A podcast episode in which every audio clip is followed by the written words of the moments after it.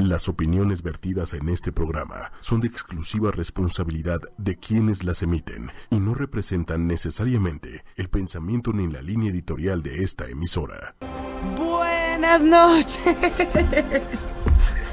¿Cómo estás, ¿Cómo estás, Beto? Muy bien, gracias a Dios. Con un poco de lluvia Un en poco esta Ciudad de México. Sí, está este, cañón. Esta noche, pero muy contento, muy feliz de que me hayas invitado. No, pues bienvenido. Y hola a todos, ¿cómo están? Espero que estén súper bien. Nosotros, pues también muy felices. Otro lunes más de Ángeles Terrenales. Aquí saludamos a Jimena Cabanillas, que está por ahí, Jackie Lisset, Patricia Arriaga, que nos dice, por fin puede escuchar, Claudita Diegues, Ana Rofa. Y a todos los que nos están escuchando, somos ocho y media Ángeles Terrenales. Lili Musi, nuestro invitado, Beto Velasco. Mucho gusto, encantado de estar con ustedes. Les vamos a dar las redes. En Facebook estamos como 8 y media, en YouTube como 8 y media, Twitter como 8 y media, arroba 8 y media oficial. Y acuérdense que si se les fue el programa o cualquier cosa no lo pudieron escuchar en vivo, todos los programas de Ángeles Terrenales están en las plataformas de, de podcasts más importantes. Estamos en Spotify, iTunes, TuneIn Radio y todas las demás. Hay muchas como Podbeans y muchísimas. Ahí estamos. Y bueno, el día de hoy vamos a hablar de un tema que a todo mundo le compete, ¿no? O sea, pareciera que todo mundo tiene algo que ver, todo mundo tiene algo que decir y que a veces parece que rige el mundo y algo hay por el estilo. Y tiene que ver con la abundancia económica. O sea, ¿cuáles son los mitos y realidades para poder generar, eh, generar abundancia económica? ¿Por qué unas personas sí pueden? ¿Por qué otras no? Y hoy está con nosotros Beto, que es experto en un tema que se llama Teta Healing, que les vamos a platicar más adelante, que tiene que ver con el origen de por qué algunas personas sí pueden tener abundancia económica y otras personas no pueden tener. Él es director del Centro de Teta Healing Polanco y es un gusto tenerte por aquí. Muchas gracias nuevamente por tenerme y por abrirme el espacio. Es un fregonazo. He estudiado con un cuate que está cañón, que se llama Joe Dispensa. Para todas las personas que les gusta la energía, tiene muchos libros. Está cañón, ¿no? Sí. Ha de haber sido un placerzazo estar Sí, padrísimo, padrísimo. Pero bueno, sí, ahora al tema que nos atañe. ¿Qué onda con esto del dinero? O sea, ¿qué onda con esto de la abundancia económica? ¿Por qué unos sí? ¿Por qué unos no? ¿Por qué? ¿Qué onda? Y me gustaría empezar con algo que muchos escuchamos pero no entendemos. Todos los que saben de esto dicen que el dinero es una energía. Sí. Para mí el dinero es un papel. ¿A qué se refieren cuando dicen que el dinero es una energía? En realidad, el dinero es una, digamos que una especie de ilusión que el ser humano ha creado para tener cosas. Eh, anteriormente, pues se utilizaba el trueque, ¿no? que era una forma de intercambiar cosas. Eh, se utilizaban semillas, luego se utilizaban a lo mejor eh, luego el cobre, luego el oro, y así nos vamos, y de pronto aparece el papel, y luego aparece el plástico, y luego aparece que no existe, que simplemente son eh, transferencias electrónicas y no ves el dinero, sin embargo ahí está. Yo creo que es- esto es a lo que nos referimos un poco de que es energía. El dinero en realidad es una consecuencia de algo. Es una consecuencia por algo que tú haces y entonces generas el dinero.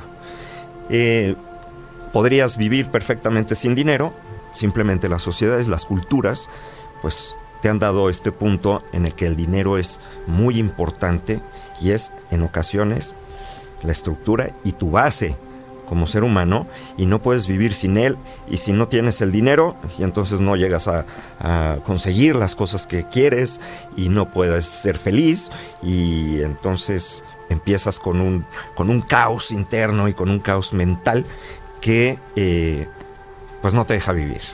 Tengo una pregunta para ti y también para todos ustedes. ¿Cuántos de los que nos están escuchando, cuando piensan en sus deudas, piensan que si tuvieran dinero, todo se resolvería? ¿No? Que el fin de todos los males Es tener es dinero. tener dinero. Eso es verdad. Pues en realidad no. En muchas ocasiones el dinero te afecta más no eh, tenerlo que no tenerlo. ¿Cómo puede ser eso? Todo depende de la forma que tienes programado tu cerebro y de todos los sistemas de creencias que has creado a lo largo de tu vida y de tus experiencias. Eh, hay personas, por ejemplo, en algunos lugares del mundo, del planeta, que no tienen dinero, y los ves y son felices completamente y están radiantes. Y hay personas que tienen muchísimo dinero y son muy miserables, o sea, muy infelices. Y esto depende mucho de lo que has aprendido, de lo que te han enseñado a lo largo de tu vida. Tus padres, la sociedad, la familia, todo eso depende de cómo haya estructurado, digamos, el tema del dinero. Eh, en muchas ocasiones, por ejemplo, tú te estás enfocando en lo que no tienes, no en lo que tienes. Y entonces está tu mente completamente saturada de información negativa de eso que no tienes. Y eso va unido a creer que el dinero te resuelve todo, ¿no? Claro, porque, si de pronto dices, ¿qué es lo que quieres en tu vida? La gran mayoría de las personas diría dinero. Y justo lo dicen quien no lo tienen. Y entonces te enfocas en una carencia. O los que tienen y quieren más. Porque probablemente sienten que no tienen lo suficiente. Aquí el punto es que eh, las personas, a la hora que te dicen quiero dinero, es para resolver, supuestamente, todos sus males. Para pagar mis deudas, para poder viajar, para poder comprar una casa, para mandar a mis hijos al colegio. Digamos que todo eh, rodea al dinero. En realidad, nosotros nos enfocamos en el dinero, queriendo atraer el dinero, pero no nos enfocamos en el objetivo ¿De para final. Exacto. ¿Para qué quiero el dinero? A lo mejor yo quiero el dinero para hacer un viaje, pero no me enfoco en el viaje, me enfoco en generar el dinero para crear el viaje. Y la mayoría de las veces no creamos absolutamente nada, no lo conseguimos. ¿Por qué? Porque el dinero se nos va a ir. No estamos acostumbrados a eso. Lo más importante y energéticamente es enfocarte en el objetivo final, ya el viaje si llega porque te lo regalaron o porque no, o por lo que sea es diferente. Exactamente. Pero a la hora que tú pides dinero, es tu única, es tu único camino. Y lo pides desde la carencia, desde no tengo. No tengo. Y entonces, si yo no lo tengo en este momento, pues mi viaje va a ser imposible que lo haga. Porque a lo mejor necesito trabajar 150 años para poder lograr esa gran cantidad de dinero para ese viaje que quiero hacer. Y nunca logré el viaje y no voy a generar el dinero suficiente. Ahí tenemos unos comentarios, nos están saludando desde Argentina, Luna que se nos reporta tarde, pero aquí estamos casi empezando. Julieta Velasco te manda un abrazo muy grande. Muchas gracias. Dice que eres lo máximo. Muchas gracias. Patricia nos dice algo que creo que es un tema medular. No sé por qué, pero lo intuyo. Nos dice, yo siento que el dinero me da seguridad. De hecho, ahí tenemos justo los comentarios. No estoy acostumbrada a tener aquí el monitor. Y aquí tengo el mouse. Y Patty nos dice, que ya le moví, por cierto, pero bueno. Nos dice, yo siento que el dinero me da seguridad. Cuando no tengo, no quiero ni salir. Ah, caramba, esto se me está moviendo. Ah, tú lo estás moviendo. Un saludo a Méndez que esté en los controles. Saludos a todos. Bueno, nos dice aquí. del del detrás. detrás, exacto. Eh, bueno, nos dice, cuando no tengo dinero no quiero ni salir. Me gustaría ser feliz sin dinero. Aunque trato de ser paciente, me preocupa no tener. ¿Qué es lo que le preocupa? Es que justo nos decía, yo siento que el dinero me da seguridad. Exactamente, por algo el dinero te desestabiliza. Probablemente en su familia se habló mucho de ese tema en específico. Para estar seguro, para ser feliz, para eh, estar estable necesitas dinero. Probablemente eso lo aprendió del papá, de la mamá, de la abuelita. Así era la línea y eso es lo que aprendió. Y eso, aunque no lo hayas eh, entendido en cierto momento en tu vida, lo cargas, lo, haces tuyo, digamos, eh, y lo guardas en el subconsciente. Y esto, en el momento en que tú necesitas eh, utilizar estas creencias, aunque estén caducas, aunque no te sirvan, las vas a sacar en algún momento de tu vida. Y entonces, si la, la estabilidad familiar con sus padres era tener dinero, para ella es igual, porque eso es lo que aprendió. Pero entonces, necesitar el dinero para sentirse segura, podríamos llamar que es una relación no sana con el dinero. Ahora, ¿para qué quiere el dinero? Para sentirse segura. Ok, y entonces va a acumular el dinero, los 10 pesos que gane, los va a acumular, porque si los gasta, se va a volver a insegura nuevamente. ¿Y qué pasa si acumulas y no gastas? El dinero es, tiene que fluir. El dinero va y viene. Cuando tú estás acumulando el dinero, es lo que hablábamos en un principio. Estás acumulando por miedo a perderlo. Y entonces es volver a caer en el pensamiento de carencia. No lo suelto porque lo voy a perder y me voy a quedar sin dinero y entonces se vuelve un círculo vicioso. Y si lo pierdo, entonces pues ya no tengo y voy a estar inestable y inseguro. ¿Me explico? Sí, sí. El dinero a fin de cuentas va a ir y va a venir. Cuando menos te enfocas en la carencia, en lo que no tienes, y te enfocas en lo que puedes llegar a tener, en ese momento esta energía se empieza a comportar de una manera diferente y empiezas a atraer eso que tú deseas. Cuando no lo haces desde la carencia. Cuando no lo haces desde la carencia. Cuando le das el clic diferente a la mente y no me enfoco en la carencia, sino me enfoco en lo que yo podría llegar a tener. Y es tan claro, por ejemplo, si hablamos, por ejemplo, de una persona que quiere una relación de pareja y no la puede tener ¿En qué se enfoca? En el desamor, no, no lo tengo. No se enfoca en qué bonito es el amor, o qué padre es ser, tener una pareja y cómo me veo teniendo una pareja. Cuando no tengo el dinero me enfoco en la pobreza, en la carencia. ¿Y entonces qué hago? Estoy preocupado porque tengo que pagar la tarjeta de crédito, porque tengo que pagar a lo mejor eh, la renta. Y entonces es toda mi energía está enfocada en eso. O sea, tú dirías que Patricia, obviamente cada tema, cada caso es diferente, cada todo. Pero que si Patricia lograra trabajar de una manera u otra, ahorita vamos a ir al tema de las creencias, que es el tema medular de todo.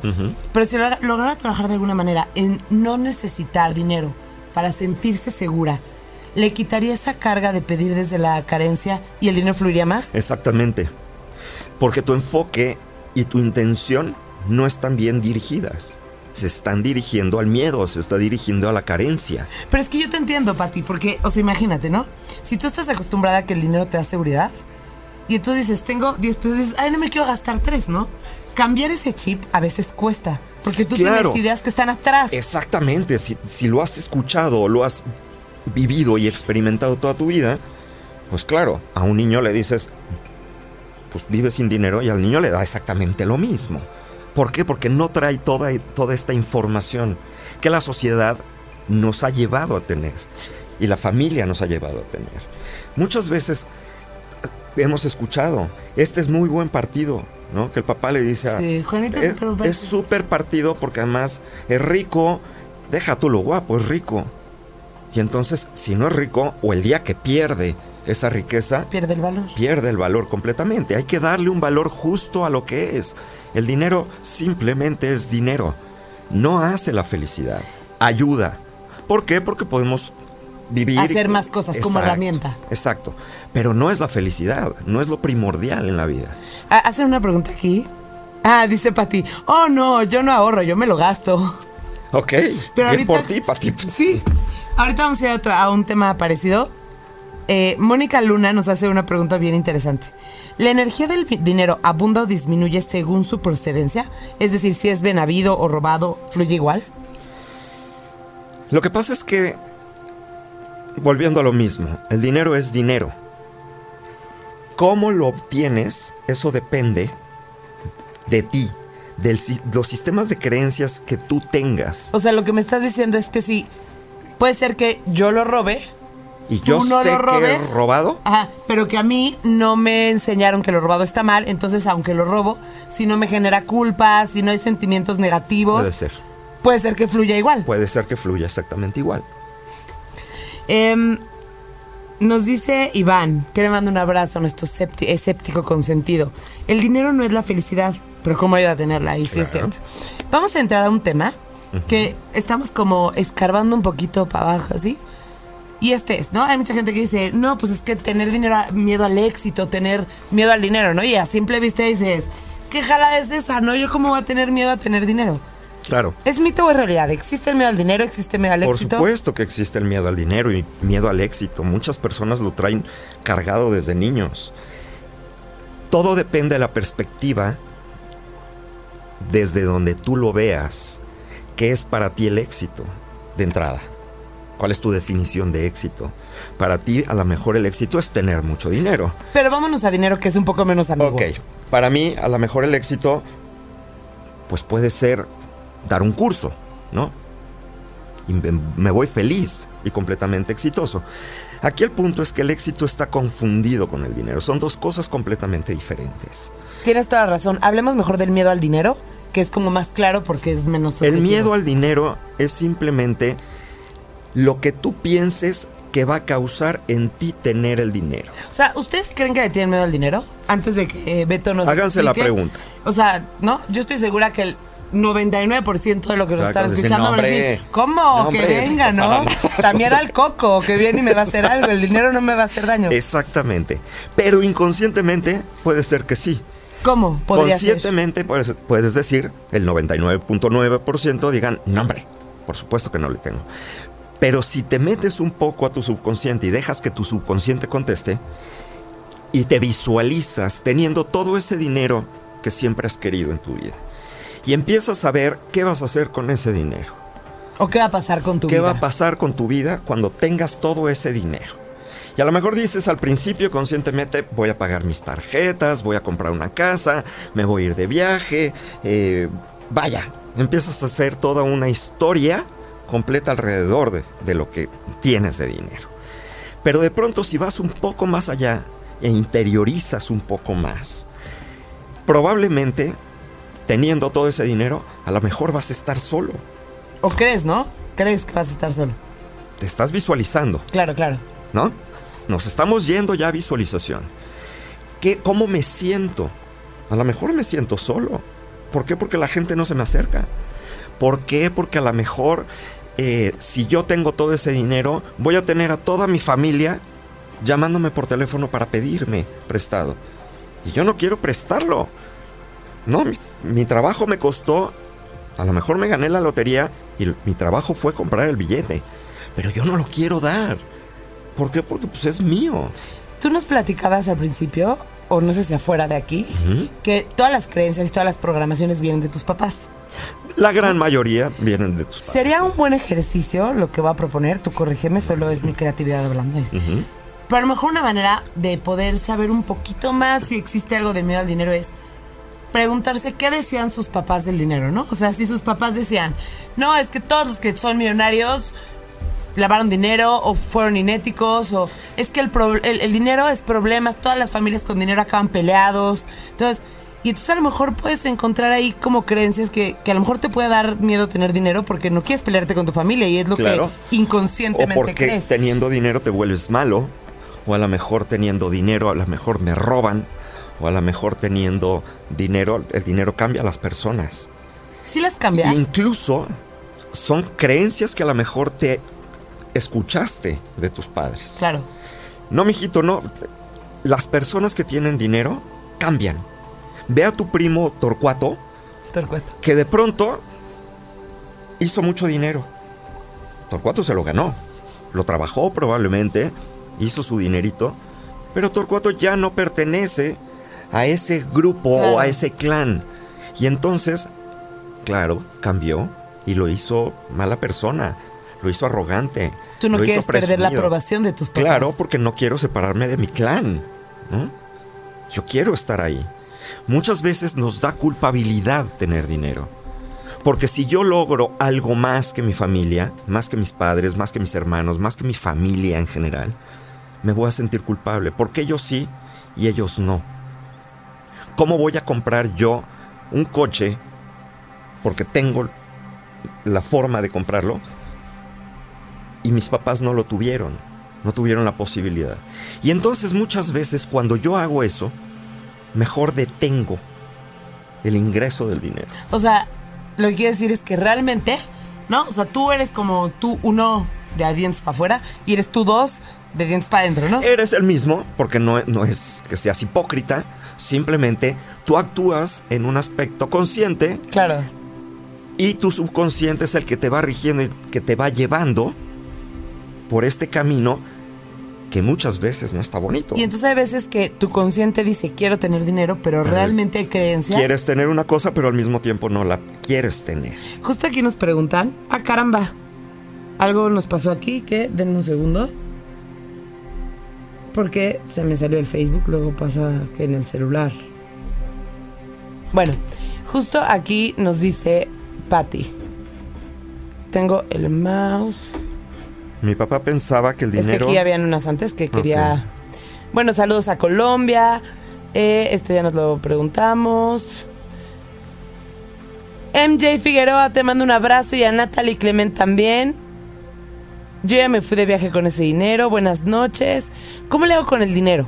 Porque tengo dos trabajos y no me rinde. ¿Cómo le hago? Y justo era un tema, ¿no? Que vamos a platicar. O sea, ¿por qué nunca me rinde el dinero. Es cierto que el dinero no alcanza, es cierto que se, va, como, agua. qué, pasa? Volvemos a lo mismo. El principio básico son tus creencias. Lo que tú aprendiste y absorbiste, somos como esponjas. Los seres humanos, todo lo que está a nuestro alrededor, lo empezamos a absorber como esponjas. Eh, desde muy niños, incluso desde el vientre materno, vamos absorbiendo sistemas de creencias que eh, hacemos nuestras, lo hacemos personal. Una creencia es una realidad que tú una regla de vida que tú crees que así debe de ser y es personal. Puedes creerlo tú, pero yo no. Habrá cosas que tú piensas y que tú crees que, que así debe de ser pero a mí no me funcionan y yo no las creo. Por eso son creencias. Creo en esto y es personal. Si de pronto en tu casa guarda el dinero porque se va como agua, es una creencia que yo agarro y la guardo. Y cuando empiezo a generar mi propio dinero, pues tengo que guardarlo, ¿no? Pero de pronto se me va. ¿Por qué? Si yo lo guardaba y de todos modos se me va, no puedo ahorrar. Esa es la creencia que, te, que agarraste de niña, el dinero se va como agua. O también puede ser que tengas miedo a tener dinero porque te lo van a pedir, entonces llega el dinero, te quema, te quema en las manos y te lo gastas para no tenerlo. Exactamente, te deshaces del dinero. Y por más que tengas 20 empleos, va a seguir sin alcanzarte.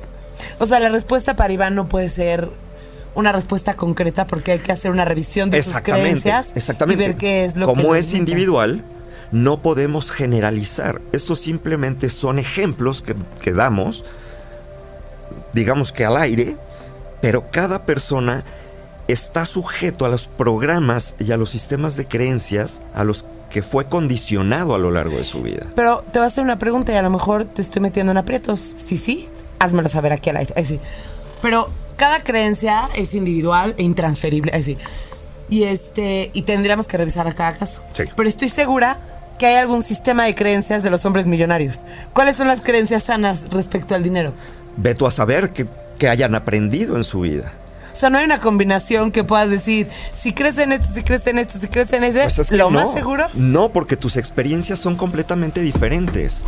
Yo puedo tener una creencia igual que tú, ¿no? El dinero es bueno, el dinero, eh, vaya, eh, te da poder. Pero de ahí a que atrás de eso traigas tú un sistema de, creencias y estos sistemas de creencia tiene muchísimos hilos con otras creencias más. Claro, porque yo puedo decir, o sea, yo puedo creer que el dinero se me da como agua y tú también. Entonces yo... Pongámoslo más claro. Ajá. Hablando un punto a lo mejor paralelo yo no puedo tener una pareja, ¿no? Y tú estás en mi mismo caso. Y entonces vamos a encontrar la fórmula para que tengamos pareja, ¿no? O una de dos. Tú y yo nos hacemos pareja porque como estamos solas, entonces pues no hay de otra. O bien buscamos de dónde no podemos tener pareja. Puede ser que digamos, no, pues es que las parejas sí, sí podemos tenerlas porque todo mundo puede tener una pareja. Siempre hay un roto para un descosido, ¿no? pero ¿por qué tú no puedes? A lo mejor y me dices, pues no lo sé, porque la gente se va, usa el, el sistema Houdini y desaparece. Mm. ¿por qué se va? Probablemente para ti, el no inconscientemente jalas la creencia de todos los hombres son malos. O son abandonadores. Puede ser. Porque tu papá te va Pero la mía es porque acabo de salir de una relación tormentosa y en este momento lo único que no quiero es tener una relación. No quiero una pareja. Esto viene inconscientemente, no consciente. Lo que hago es protegerme. Estamos en el mismo caso, queremos una pareja. Pero nuestros sistemas de creencias y nuestras vivencias son completamente distintas.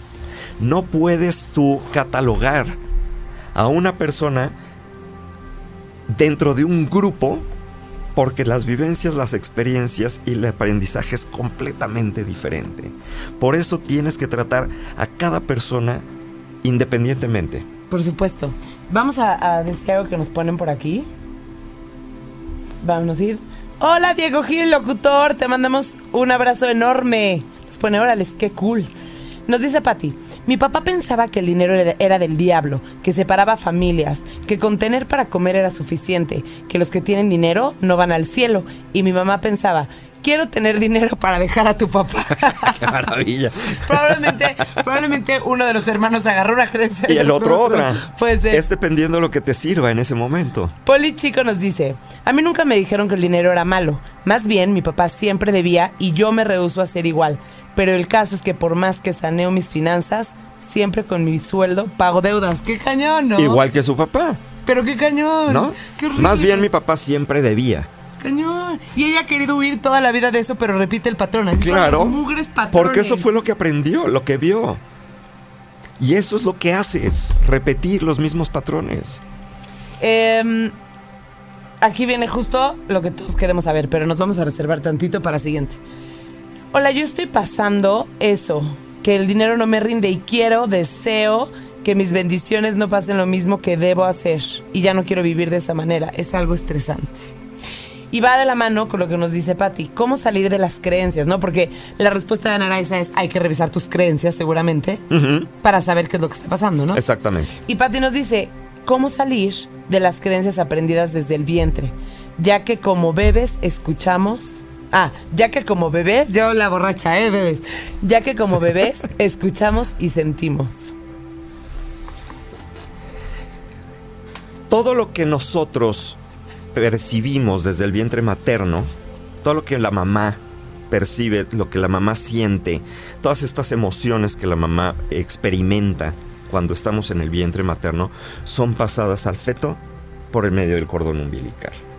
Y muchas de las creencias que tenemos guardadas ahí, probablemente no el dinero, pero sí la escasez. O sea, no el dinero como tal, pero sí la escasez. Eh, a lo mejor el abandono, la tristeza, la angustia, el miedo, todos esos eh, sentimientos se pasan al bebé. Y entonces vas creando estas programaciones y estos sistemas de creencias relacionados con la madre. Cuando naces, empiezas a generar nuevos sistemas de creencias. Normalmente, de los 0 a los 2 años, nuestras ondas cerebrales eh, dominantes son las ondas cerebrales delta. De los 2 a los 7 años, nuestras ondas dominantes son las ondas cerebrales teta. Por eso Que es como si estuvieras en un en hipnosis. O sea, tu subconsciente y tu consciente están ahí al No hay filtros. Todo lo que recibes entra como esponjita y no hay filtros. Por eso mismo hay que tener mucho cuidado con los bebés, con los niños, lo que hablas, bueno o malo. ¿Cuántas veces has oído, probablemente en la calle, que va caminando la mamá con el niño y le dice, mamá, ¿me compras el dulce? No, no tengo dinero. O es muy caro. Para ti, eso lo agarraste. Y entonces el no tengo dinero es repetitivo en tu vida. Y a ver, no todo el mundo tiene que tener dinero para el niño que quiere el dulce. Pero ¿cómo lo manejarías de una forma no desde la escasez? No en este momento. ¿Por? Se acabó porque no es momento.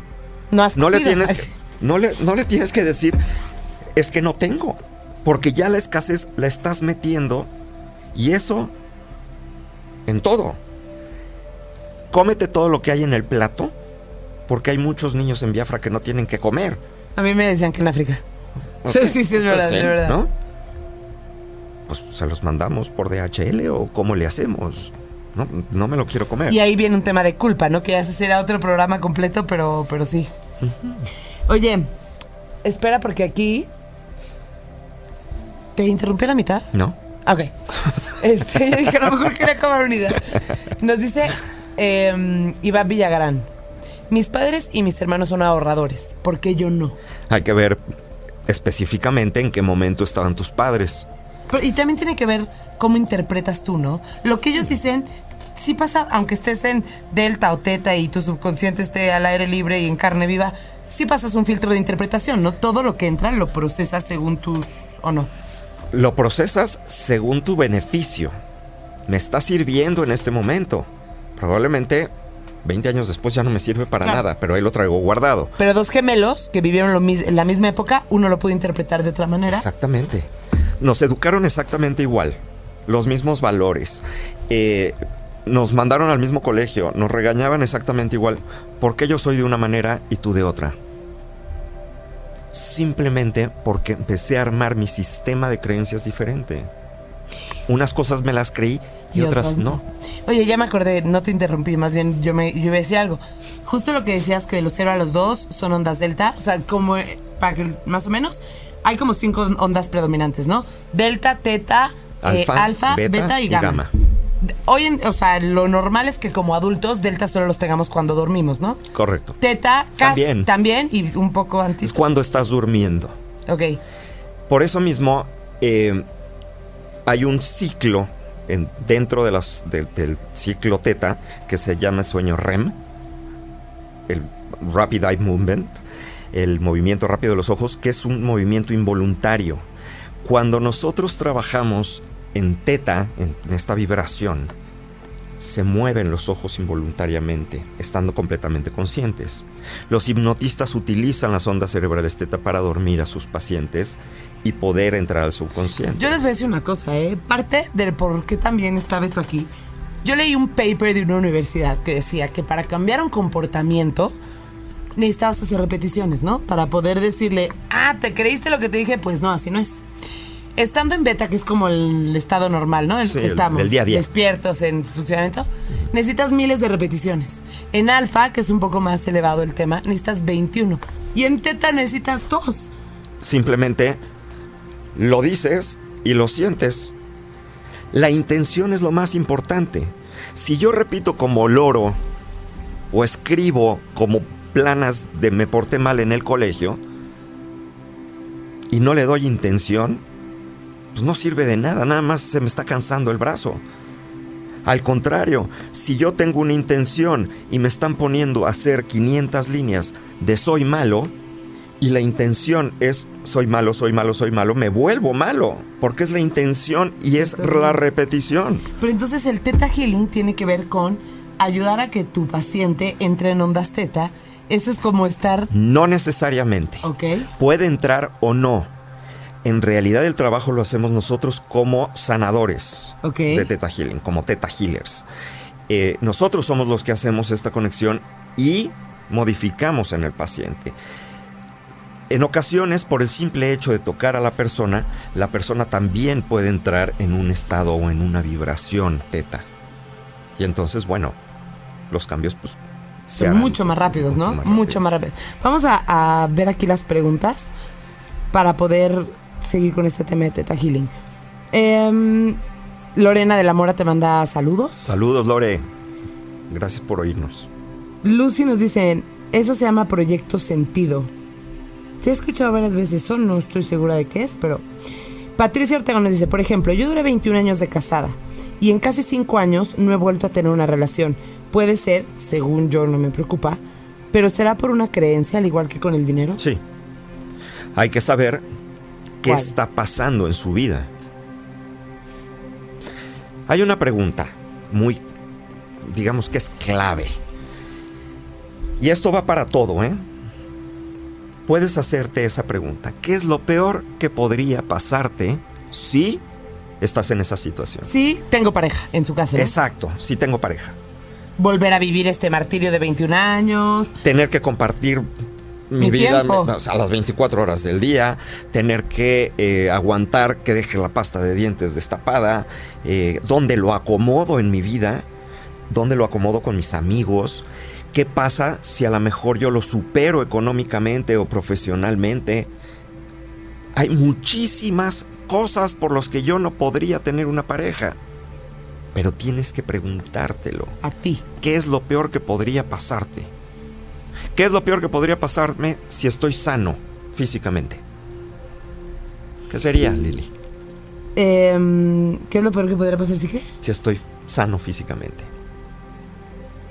Ay, no, en eso yo creo que no tengo una- ninguna creencia mala. Probablemente me dejan de llamar, probablemente me dejan de apapachar. Claro, claro, ¿no? ¿No? Claro, no me hacen piojitos para la muela que estoy. O no me trae mi caldito de pollo.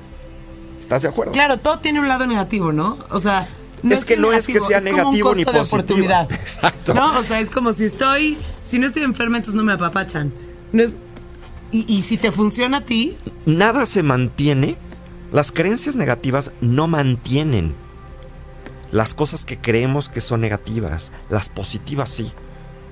¿Cuál es la positiva de no tener dinero?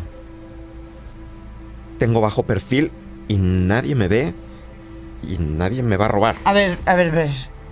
A ver. Eso es positivo para No, mí. Lo que dijiste es, las partes negativas Las creencias negativas no mantienen la carencia ni la enfermedad ni el desamor. Las positivas sí. O sea, los reforzamientos positivos. O sea, Sí. yo sigo sin tener dinero, no porque sufra, sigo sin tener dinero porque, Porque hay un beneficio. Porque nadie me asalta, porque no tengo ni que me quiten.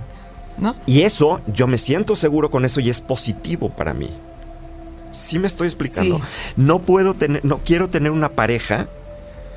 Lo positivo es porque no voy a volver a sufrir. Eso es positivo para mí.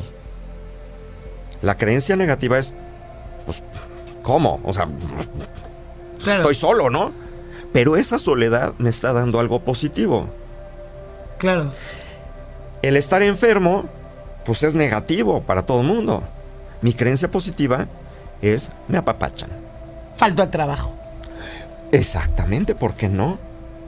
Ahora, muchas veces, tocando el tema del trabajo, muchas veces quiero un puesto de trabajo, digamos que un ascenso, pero al mismo tiempo inconscientemente no lo quiero. Porque es más responsabilidad. puede ser más responsabilidad. Yo estoy enfocado en que quiero más dinero porque me van a pagar más siendo director que subdirector. Y entonces me enfoco en el dinero. Pero yo no estoy viendo más allá. Solo me estoy enfocando en el dinero que me van a pagar. Pero ¿qué pasa si te digo que es lo peor que puede pasarte si te dan el puesto? A lo mejor tengo que trabajar más horas. A lo mejor tengo que ir fines de semana. ¿Dónde quedan mis horas libres para irme con mis amigos, para ir al cine, para pasear al perro? A lo mejor tengo más responsabilidades porque a lo mejor tengo más gente a mi cargo. Pero entonces fíjate lo que estás diciendo, Beto, o cómo lo estoy interpretando. Esto quiere decir que si tú quieres el puesto de director y no lo tienes, lo primero que hay que hacer es revisar tus creencias y qué es lo que te, ¿no? Porque no está Pero no- llegando. después de esa introspección, necesariamente tu decisión es un cambio de creencia, ¿no? A lo mejor puedes decir, no lo quiero. O sea, Claro. ya me di cuenta que si tengo el puesto director voy a trabajar más horas, voy a estar menos con mi hija, con Y mi no lo quiero. Y conscientemente, ahora sí, no lo quiero, pero entonces ya no me frustro porque no lo tengo. Exactamente. Exactamente. Simplemente tienes el poder de decidir, es tu libre albedrío. ¿Quiero esto o no lo quiero? Pero si no ves todo lo que conlleva, solo te fijas en el dinero y te frustras. Y empieza la frustración a de Te empezar una estás fijando negativa. en lo que no tienes en este momento. Claro. Y entonces te está frustrando. Por supuesto. Ay, sí. Vamos a aquí que nos dicen. Luna nos dice, si estamos con la creencia de no querer hacer algo o salir porque tengo pagos que hacer y lo pospongo y surge algún problema en el cual se requiere usar el dinero que estabas guardando para esa ocasión. Pero no sé cuál fue tu pregunta, Luna. Dinos cuál es tu pregunta porque no entendí si fue un comentario o hubo una pregunta por medio. Y ahorita la leemos. Gina nos dice, me encantan tus enseñanzas, Beto Velasco. Muchas gracias, Gina. Eh, Ana Araiza nos dice, ¿y cómo hacer para ya no seguir en modo decadencia? Vamos a leer las otras preguntas y ahorita concluimos con eso. Eh, Bueno, Jess Martínez, muy buenas noches. A Lilia, nuestro invitado desde Tamaulipas. Mariana nos dice, Beto es el mejor maestro que he tenido. Sus cursos son los mejores del mundo. Búsquenlo. Beto Velasco y su vida será maravillosa. No sé si por ahí podemos Muchas poner gracias, su plequilla para que vengan los datos de en dónde lo pueden encontrar. Ahí viene su mail, su Facebook también, por si lo quieren contratar. Todas terapias Sí. Y, Y- cursos. y cursos para que podamos hacerlo nosotros. Para que aprendas la técnica, exactamente. Entonces, regresando, y saludos a Puebla también. Regresando a la pregunta que Qué nos hace Ana. Araiza. Ay, qué rico se come. También. Eh, la pregunta que nos hace Ana Araiza, ¿y cómo hacer para ya no seguir en modo decadencia? Entiendo que la respuesta es, revisa tus creencias y ajusta. ¿A qué se refiere con modo decadencia? Decadencia, me imagino Ah, que quiso poner. Sí, es ¿De que yo nomás leí, decadencia o de carencia? lo entendí y lo leí como iba. Lo primero que hay que hacer es cambiar tu actitud a tu vida. Eso suena un poco... Ahí te va, ahí te va. Si no tienes lo que quieres, si no eres lo que quieres, no te quejes. Punto número uno. Tú eres, Ay, siento que me esperas, te quiero apuntar los mandamientos. tú eres el reflejo de todo lo que tú manifestaste en tu pasado. Si yo ahorita sigo pensando, soy pobre, mañana lo seguiré siendo. ¿Por qué? Porque estoy replicando lo de ayer. Y, y- y como dato cultural, al cerebro no le gusta el cambio. Entonces te, Es lleva, cómodo. te lleva a que te cueste trabajo cambiar tu forma de Es pensar. tu zona de confort, ¿no? Si yo en este momento, en el, pri- en el- en el presente, cambio ese chip y digo, a ver, no, espérense. Ya no tuve, pero sí quiero. Y entonces me empiezo a enfocar en lo que está por venir, aunque en este momento no lo tengas. Y a veces no lo tu creas. cerebro, exacto, tu cerebro empieza a caminar diferente. Este engranaje mental dice, ¿qué le pasó a este? Pero pues es lo que está diciendo. Y empecemos a caminar. Y empiezas a pensar en positivo. Nuestro cerebro tiene como, como, es como si tuviera una especie de, de, de conexiones. Eh, y estas conexiones, si nosotros las llenamos de conexiones negativas, cada vez tenemos menos posibilidad de conectar cosas positivas, porque se nos llena la, mente de cosas negativas. Si yo empiezo a desconectar poco a poco estas conexiones negativas y empiezo a conectar las positivas, aunque no lo creas en este momento, pero ya lo estás hablando, vas a dar cabida a más conexiones positivas. Y va a llegar un punto en que ya no haya cabida para las negativas. Por eso dicen que por cada queja necesitas como 10 agradecimientos. Pues no es agradecimiento, simplemente agradece de entrada por estar aquí, ¿no? Por tu vida, por lo que tienes. Normalmente el universo se abre cuando eres un alma agradecida y siempre te va a brindar más de lo mismo. ¿Por qué? Porque le gusta el agradecimiento. ¿Y por qué no te enfocas en la carencia? Cuando agradeces, te enfocas en todo lo En positivo. Todo lo negativo te tu, tu cerebro sabe conectar positivo, positivo. O sea, cuando agradeces. Cuando agradeces se empieza a conectar positivo. Pero además, si estás en agradecimiento es porque ya recibiste algo, ¿no? Y entonces estás dando por hecho que ya llegó a tu vida. Y aparte, seguramente algo ha de ver que cuando agradeces sientes lo positivo. Simplemente di, o sea, ustedes solos en su casa, cierren los ojos y digan gracias por algo que tienes en este momento. Cierren los ojos y siéntanlo. Gracias por el techo en el que estoy. Gracias porque tengo la computadora y Gracias. puedo oír a Lili. Gracias. Por los tacos que por me los comí. tacos que me acabo de comer. Gracias porque me acabo de dar un- una ducha maravillosa. Y ahora ciérrenlo, o sea, sientan esta vibración cuando agradezcan. Y ahora digan, odio esto de mi vida, alucino esto que me pasó. La vibración es completamente diferente y la sientes. Sus células la sienten, sus neuronas lo sienten y lo perciben es diferente. La vibración que se empieza a mover cuando hay agradecimiento empieza a abrir más cosas. Lo otro lo empieza a encapsular. Y, y ¿sabes qué he notado? Hay un programa de agradecimiento que yo la va decía, "Estas son jaladas, y lo empecé a hacer. Y noté muchísimos cambios. Y algo que me pareció maravilloso de eso es que tú dices, ¿no? Cambia el chip, ¿no? Vale, cambia el chip, deja de pensar en lo negativo, no te enfoques en el dinero. Ok, ¿y ahora qué carajos hago, no? O sea, es lo, es lo que he sabido hacer siempre. Piensa, el dinero ¿Qué está por llegar a mi vida. Claro, cuando empiezas a agradecer, empieza, o sea, siento que es una manera en donde solito el- las mismas consecuencias de agradecer hacen que tu chip vaya cambiando de una forma natural. Y entonces, ahora Cuando sí. menos te lo esperas, ya estás en eso. Exacto. O sea, si no sabes cómo hacer todo lo que dice Beto, puedes empezar agradeciendo, ¿no? Claro. Y agradecer, agradecer, va cambiando la vibración, va cambiando todo, todo. ¿Cómo puedes tú generar abundancia si lo único que estás pensando es en lo que debes? ¿Cómo puedes generar amor Si estás pensando en odio? Pero entonces, a ver, porque yo creo que esto es algo muy común. Por ejemplo, ¿no? Tú debes, ¿no? Sí, O sea, no tú, o sea, en general. también. Ven, eso no, no me quiero meter en tu vida personal, Beto. Pero, Se aceptan donaciones. bueno, todos o muchos debemos o lo que sea. Ya se me fue el avión, fíjate. Ok, leamos entonces. Ah, no, ya me acordé. Entonces tú debes. Entonces, hay veces que pensamos que si nos olvidamos de las deudas, no nos estamos haciendo responsables. No, no te estás olvidando. Claro, claro, pero es un sentimiento que da a veces por cómo nos educaron, ¿no? No estás pateando la latita más para allá. Porque Solo- no la quiero levantar. Lo que tienes que hacer es solo, si piensas en la deuda, quitarle tu cabeza, de todas formas a pagar. La vas a pagar de todos modos. vas a trabajar para eso. Solo dejar de pensar en eso. Haz el cheque a lo mejor. Haz el cheque. Tu cerebro sabe que lo va a pagar. Nada más hazlo. De alguna manera Va a pasar. va a llegar el ingreso para que tú lo puedas cubrir. Porque no le estás dando valor a la carencia, a lo que no tienes, le estás dando valor a algo que ya tienes. Que es eso que estás viendo físicamente.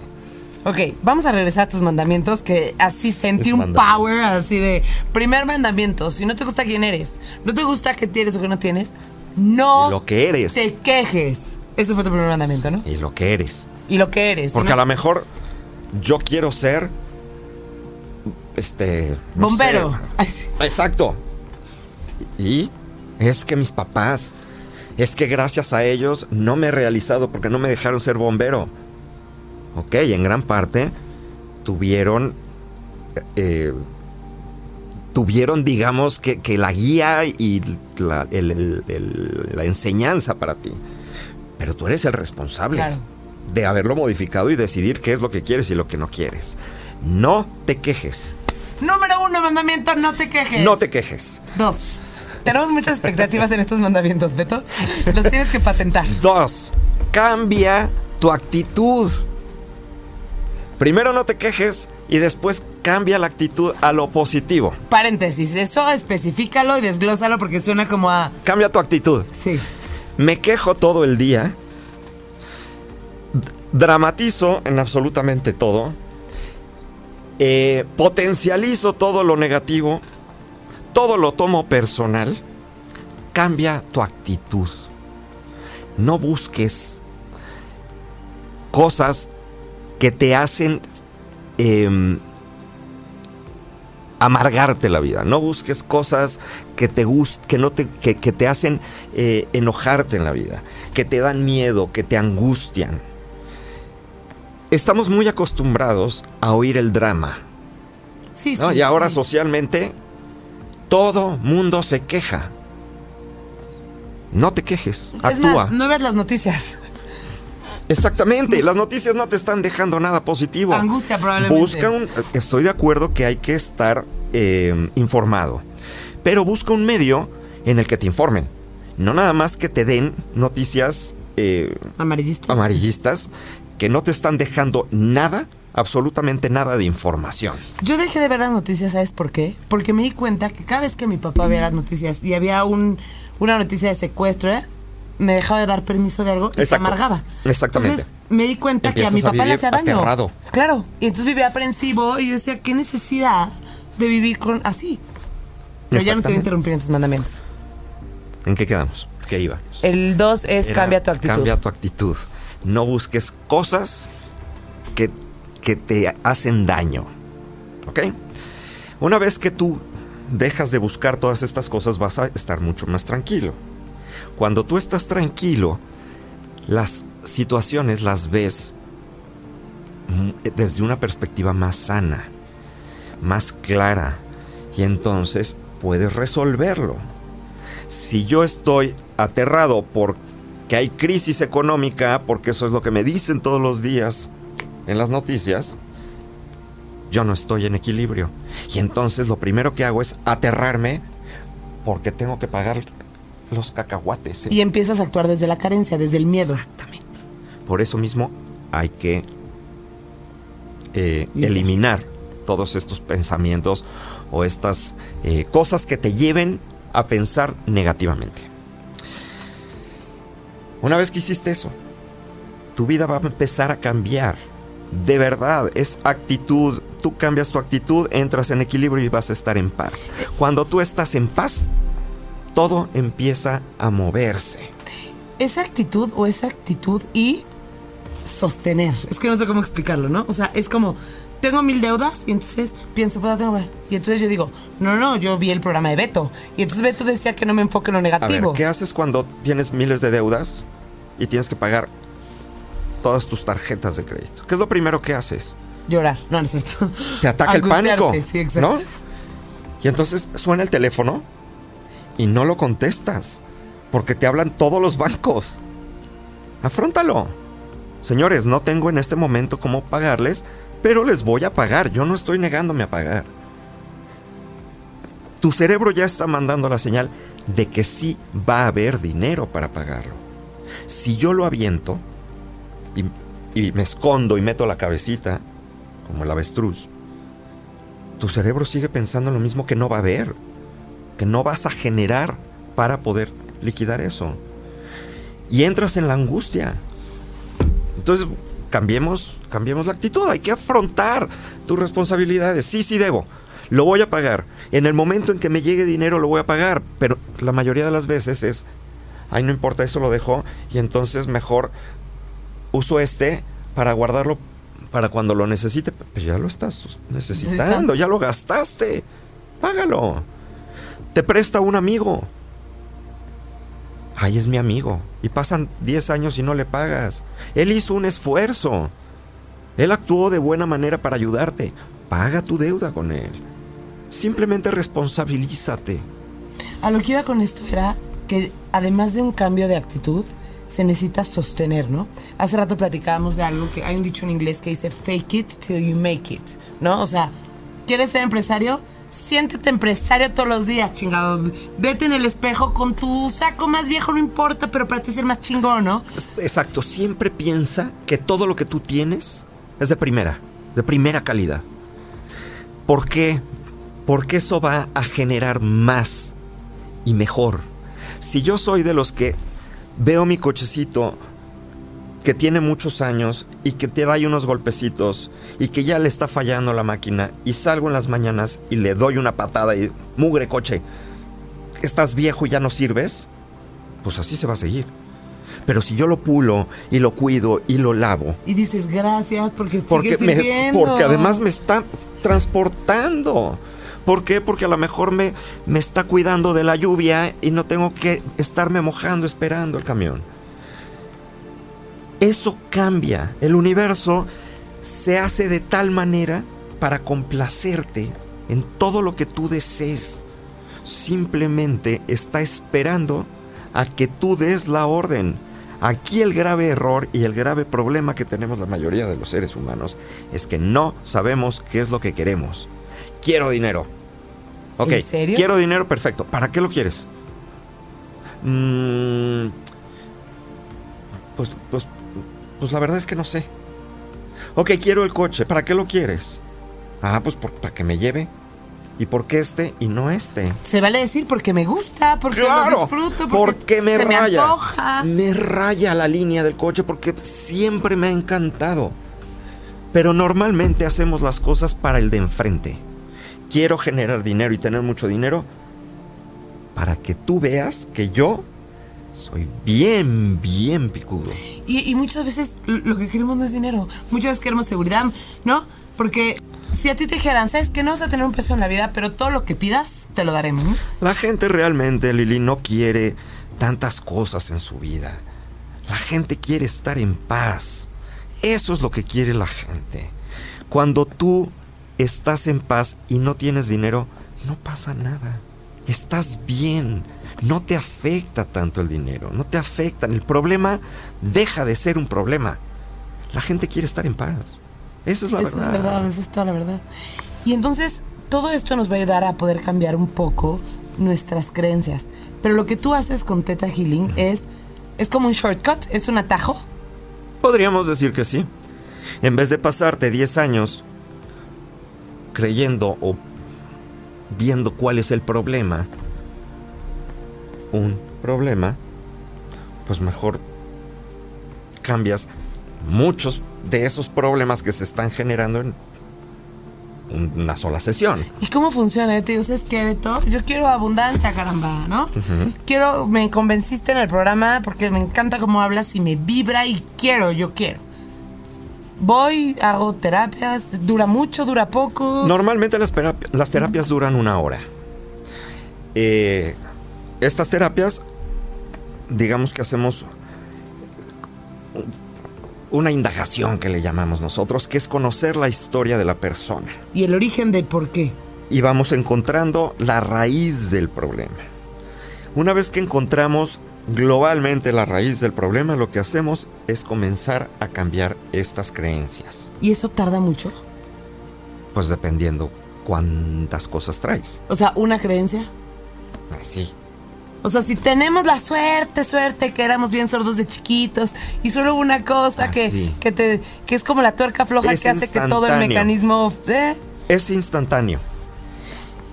¿A poco sí, Beto? Sí. A ver, cuéntanos un caso, es que me impresiona que luego cómo nos Pues complicamos es que, la vida, es ¿no? que todos los casos son, son Cuéntame igual de un caso rápidos. que sea como cañón.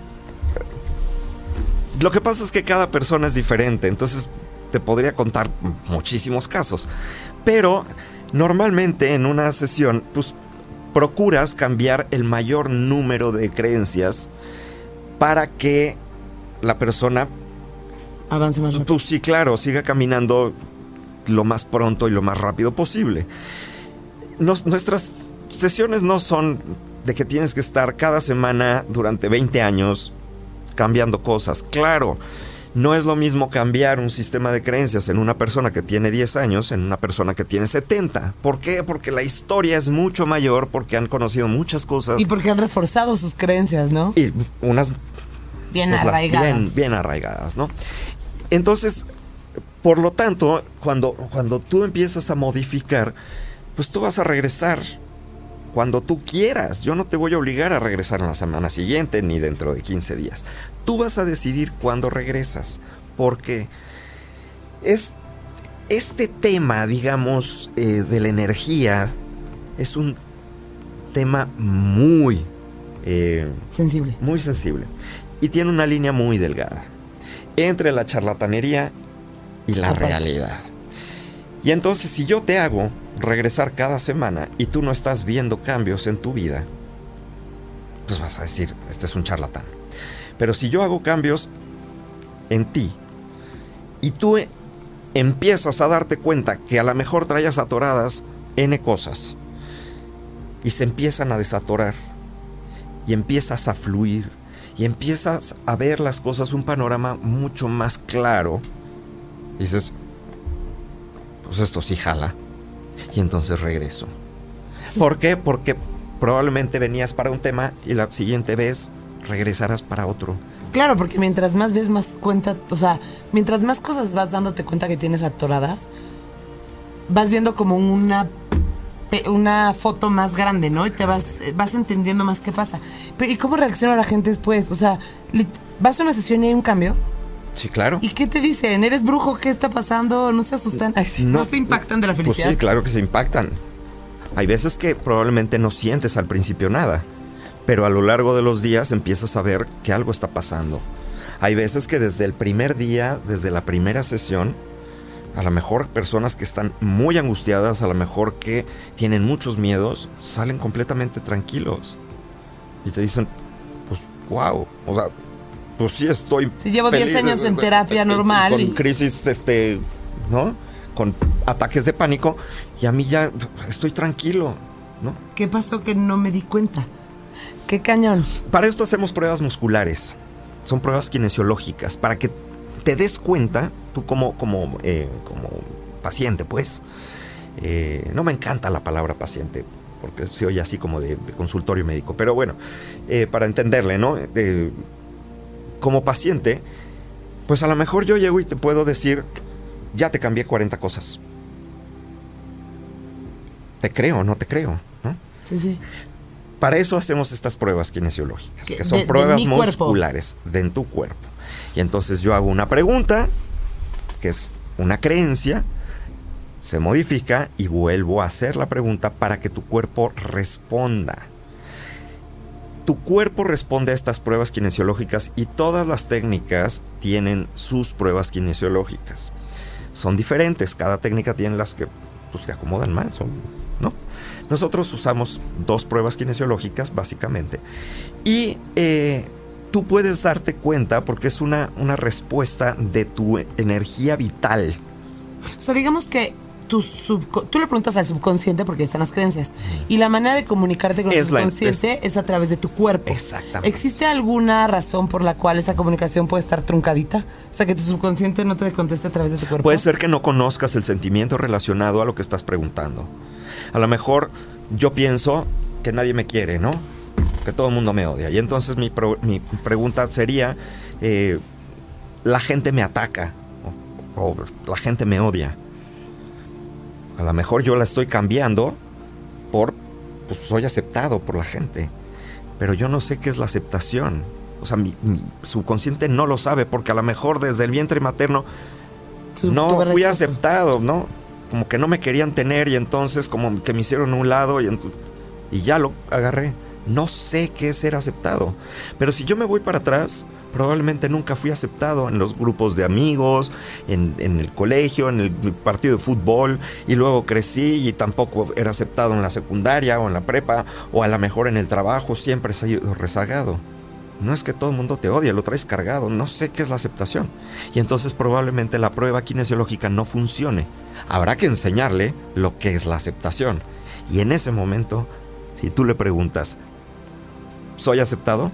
El cuerpo se va a mover. Qué loco. Sí, es, un, es una cosa loquísima, pero así funciona. Nos, nos piden por aquí el contacto del invitado. No sé si podamos poner por ahí la pleca otra vez.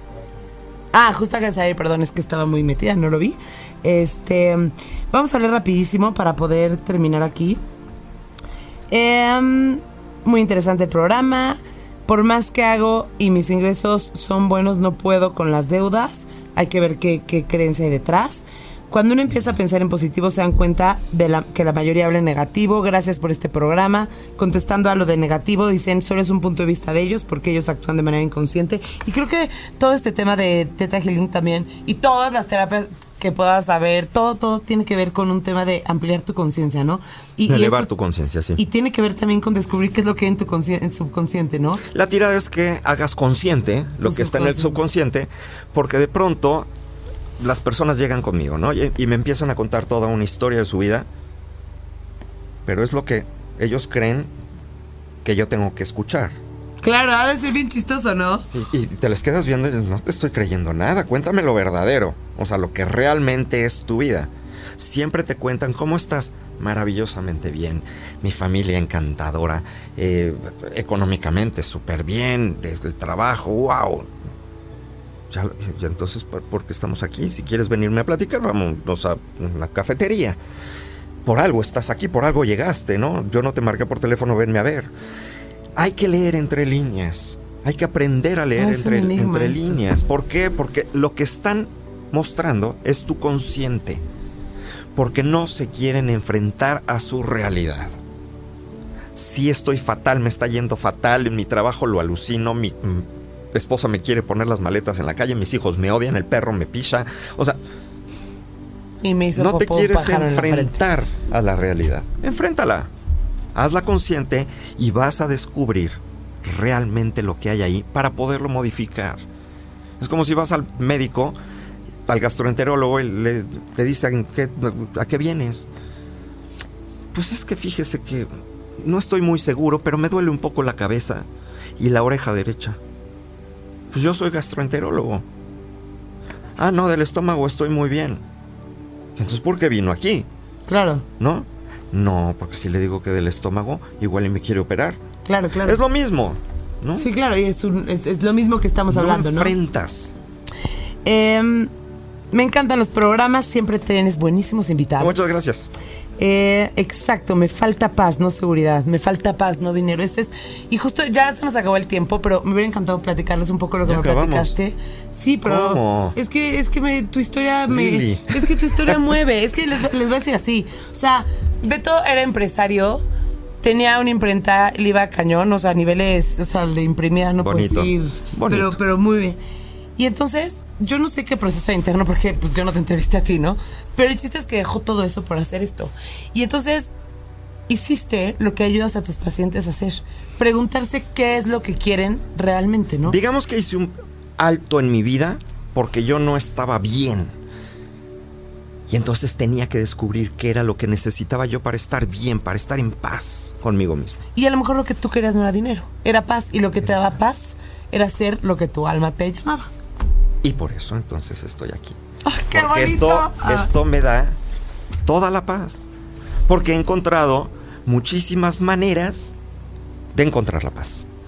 Se me abre la camisa. Qué bonito. Y fíjate que yo, después de pensarlo mucho, ¿no? ¿Qué es la felicidad? Puta, Lo más cercano a felicidad que he logrado entender intelectualmente es la paz. Estar tranquilo. Fíjate, nuestra única obligación en la vida es ser felices. A eso venimos. Por medio de la experimentación y del, del aprendizaje, pero es llegar a ser felices. Felices desde el punto de vista del concepto felicidad único, no el tuyo o el mío, el único. La antesala a la felicidad es la libertad. Ah, caramba. Si tú no eres libre, difícilmente serás feliz. Y la libertad Ah, la te da- antesala. Te entendí la antítesis, no sé No, por la qué. antesala. La libertad te da paz. Si yo estoy atado a cosas materiales, a personas, a, y es- Ideologías. a todo esto, ¿no? Que hemos creí- creado los humanos, no me va a dar paz porque siempre voy a estar atado a algo, queriendo ser algo o pretendiendo ser algo que no quiero ser.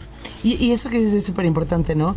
El otro día veamos un caso de una persona está preocupada por otra, pero ¿cómo le ayudo o no? Claro, Pero tú estás angustiado porque tú crees que a lo mejor no es feliz esa a lo persona. mejor a la otra persona ni le importa lo que tú estás pensando, gracias por ayudarme. Pero yo no necesito ayuda, yo estoy feliz como estoy. Yo necesito un ventilador para el aire. ¿Por qué no le preguntas qué necesita en vez de estar suponiendo lo que la otra persona necesita para ser feliz? Está cañón. Voy a seguir leyendo, ¿eh?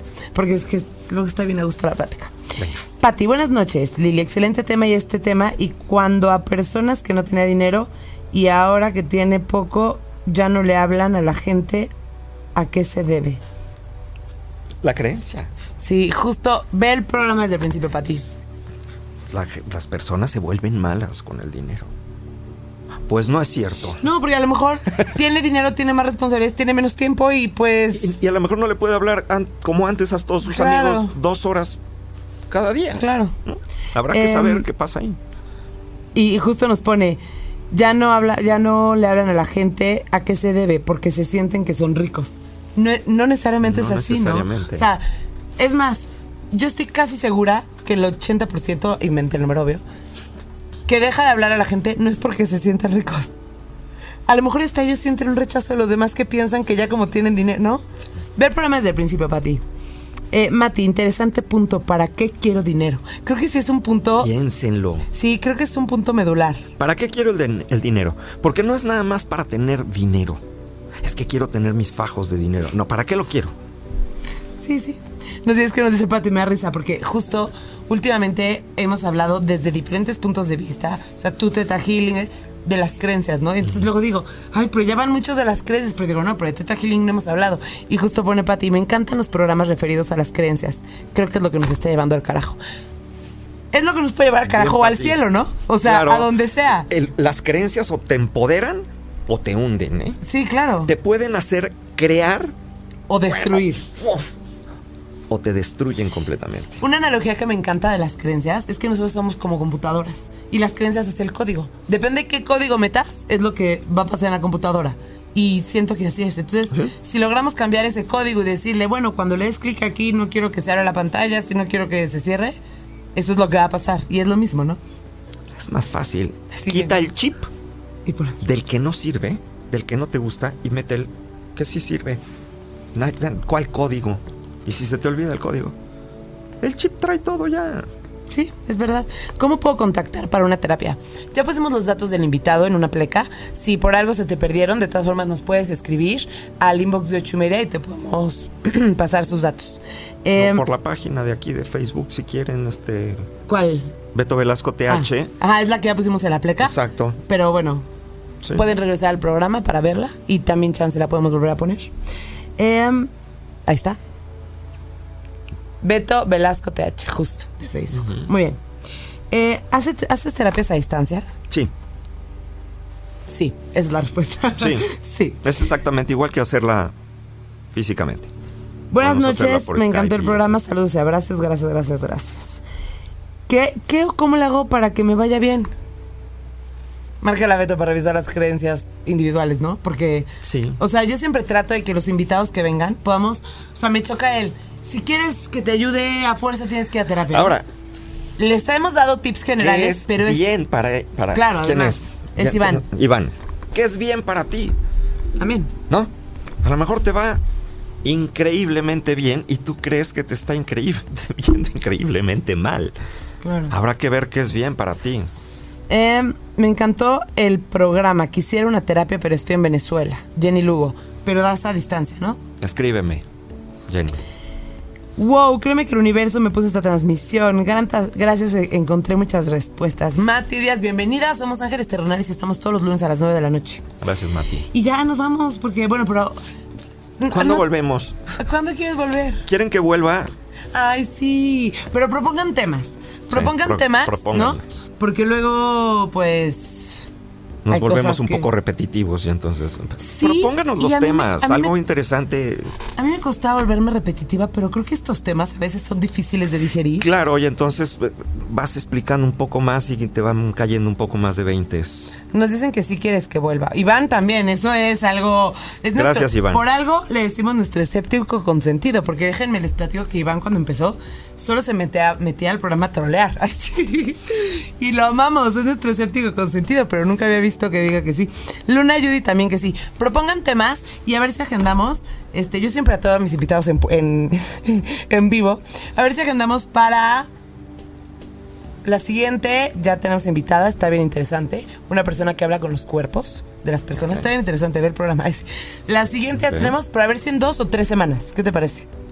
Me encanta la idea. Pero propónganos temas. Aunque el programa se acabe, por favor, escríbanos de qué les gustaría. Tú también, ¿no? Propon temas. Dales opciones. Dales opciones a los Pero es que opciones tenemos todas. Del ¿Qué es- amor, ¿qué es del amor y las quieres, creencias. ¿o ¿Qué es lo que tú quieres arreglar en tu vida? ¿En qué no estás cómodo? ¿Qué no te gusta en tu vida? ¿Qué te está faltando?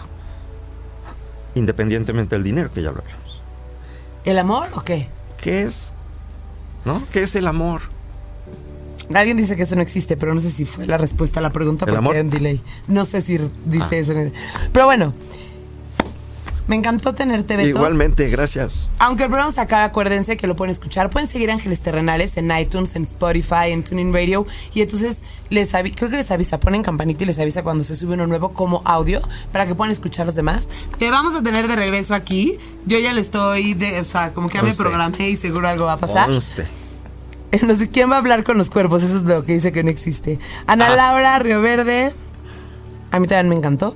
Les mando un abrazo enorme. Somos Ángeles Terrenales. Estamos todos los lunes a las 9 de la noche. Yo soy Lili Mutsi. Mutsi. Musi. Él Beto es Velasco. Beto Velasco. Nos encanta, nos encanta que la familia crezca. Y esto es un programa en donde todos aprendemos. Yo aprendo muchísimo. Ellos, pues seguro van a aprender de sus preguntas. Les hará reflexionar. claro, sí, sí. Y el chiste es que ampliemos un poco la conciencia y que lleguemos a eso, a ser felices de la manera que nosotros queremos y podemos. Eso es lo importante. Y les mando un abrazo enorme. Ángeles Ternales, 8 y media. Yo también. Facebook, 8 y media. Twitter, arroba 8 y media oficial. YouTube, 8 y media. Gracias por estar aquí, Beto. A ti, Lili. Muchas gracias. Descansen. Muchas gracias por oírnos. Y Escríbanme compartan el programa y denle like si les gusta. para que me inviten otra vez.